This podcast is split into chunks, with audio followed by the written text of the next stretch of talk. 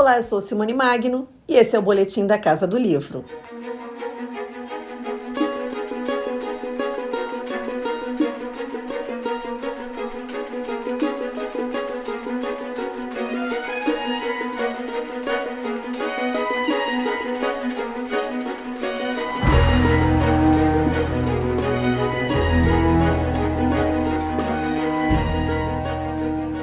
A Record está trazendo de volta às livrarias o genial Ricardo Guilherme Dick, morto há 16 anos, por meio de sua obra mais poderosa, Madonna dos Páramos, que estava fora de catálogo. O romance retrata o sertão mato-grossense, região do país pouco vista na literatura brasileira. Quem conta um pouco mais sobre o autor e o que tem de especial nesse livro que faz Dick ser tão cultuado pela crítica é o pesquisador Rodrigo Simão de Moraes, que assina o prefácio dessa nova edição. O dia que conseguiu tocar tão profundamente tanta gente, especialmente outros autores, porque é, na sua obra, e a gente vê isso muito claramente em Madonna dos Páramos, ele apresenta talvez aquilo que a literatura tenha de, de, de, mais especial, de mais bonito, que é não se limitar a relatar o nosso mundo vivido, o mundo que a gente experimenta todos os dias, mas sim criar um novo mundo. E mais especialmente ainda, Dick faz isso justamente a partir do trabalho com a linguagem. Pela habilidade dele no, no manejo da, da, língua portuguesa, e não pelo, pelo simples relato, ele dá conta de criar um novo universo, um mundo que não existe em nenhum outro lugar, seja nessa nossa experiência mais imediata, ou mesmo na própria literatura. E se é, é, a literatura é boa justamente quando ela se coloca para além dos demais, dos outros discursos, quando ela vem para é, questionar, é, para se contrapor ao, ao, aos saberes estabelecidos, o Dick também chama atenção pela maneira como ele caminhou na contramão da própria literatura brasileira daquele momento. Quando uh, sai Madonna dos Páramos, lançada pela primeira vez em 1982, a literatura que se fazia no Brasil era praticamente toda ela urbana, com uma linguagem de tom mais coloquial, muito influenciada ainda pelo modernismo. Dick caminha uh, na, na, direção completamente oposta, ele deixa de lado o tom nacionalista uh, e vai fazer da linguagem algo completamente diferente. Não é por acaso que a Hilda Ilst uh, o chama de um homem impressionantemente prolixo, alguém que tem uma oleosidade na linguagem fascinante que tem a volúpia da palavra, segundo a Hilda, que foi uma das maiores admiradoras do Dick.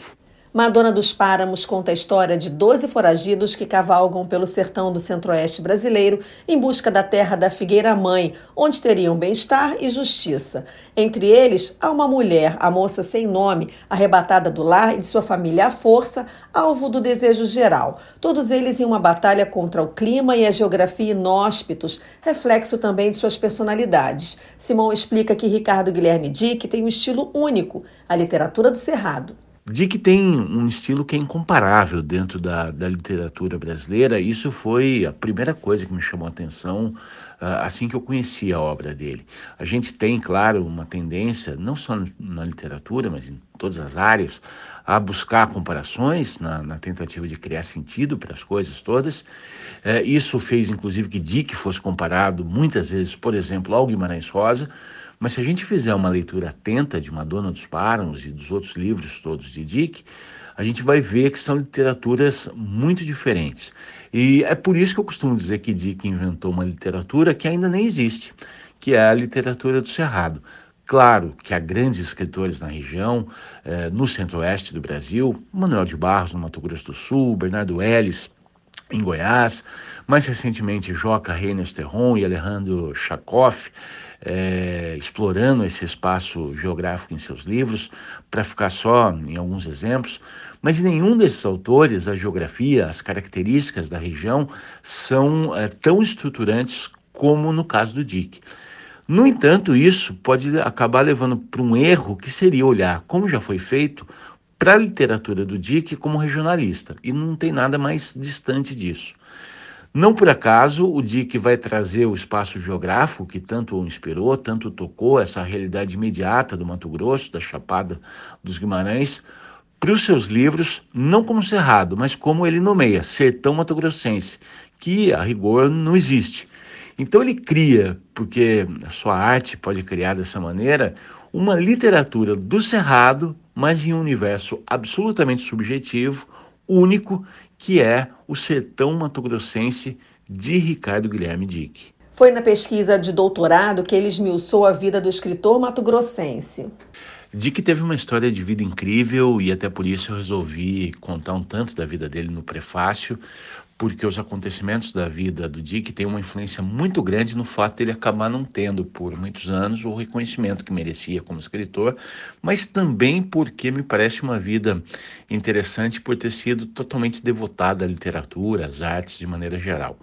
Um exemplo, se a gente olhar o histórico escolar do Dick, ele foi um péssimo aluno, eu busquei, encontrei todos os boletins escolares de todos os colégios por onde ele passou, era sempre uma enorme dificuldade para que o Dick tirasse boas notas e passasse de ano. E por quê? Porque ele estava desde muito cedo completamente voltado à literatura. Tanto é que depois ele passa a ser um, um grande intelectual, conhecedor de vários idiomas, grande leitor e passa entre os primeiros colocados na lista para o vestibular para o curso de filosofia na Universidade Federal do Rio de Janeiro, uma das principais e melhores do Brasil.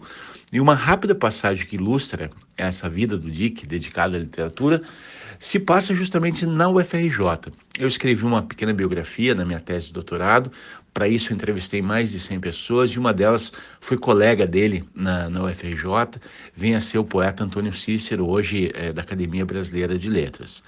Ele contou uma história muito curiosa que uma das aulas, que era de lógica, ou seja, não tinha nada a ver com literatura, o professor estava ali falando sobre proposições analíticas, quando eis que aquele aluno tímido, chamado Ricardo Dick, ele interrompe o professor e pergunta do nada, mas professor, e Goethe?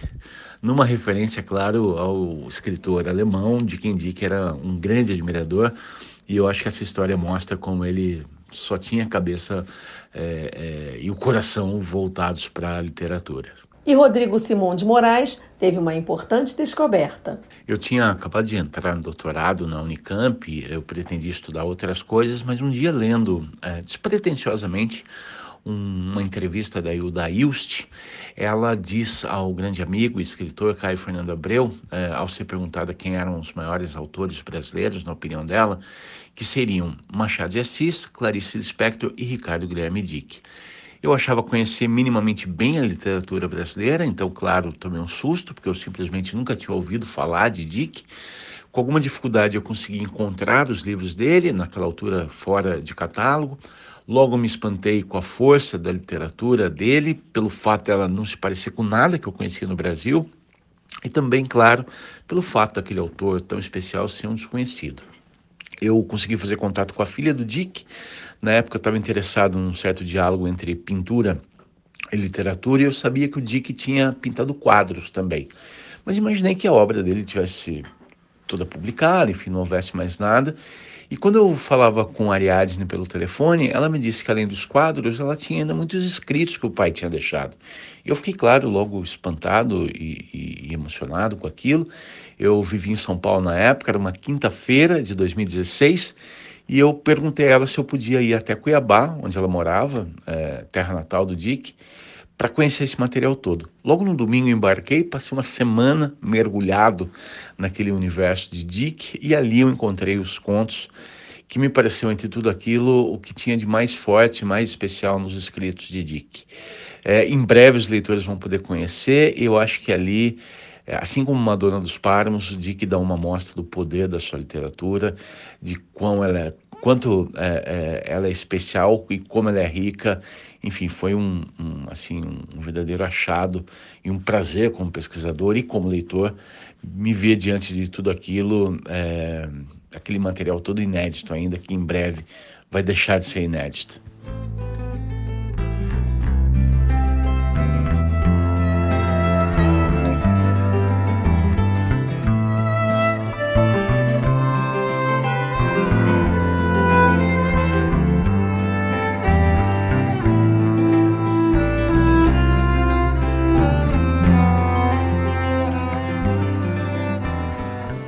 Ricardo Guilherme Dick ganhou diversos prêmios literários, entre eles o Prêmio Ficção de Brasília e o Prêmio Remington de Prosa e Poesia. E recebeu menção honrosa do Prêmio Valmap, tendo como jurados Antônio Olinto, Guimarães Rosa e Jorge Amado.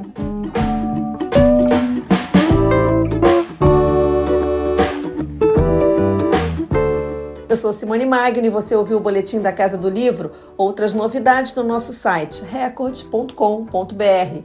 Beijo grande e até semana que vem.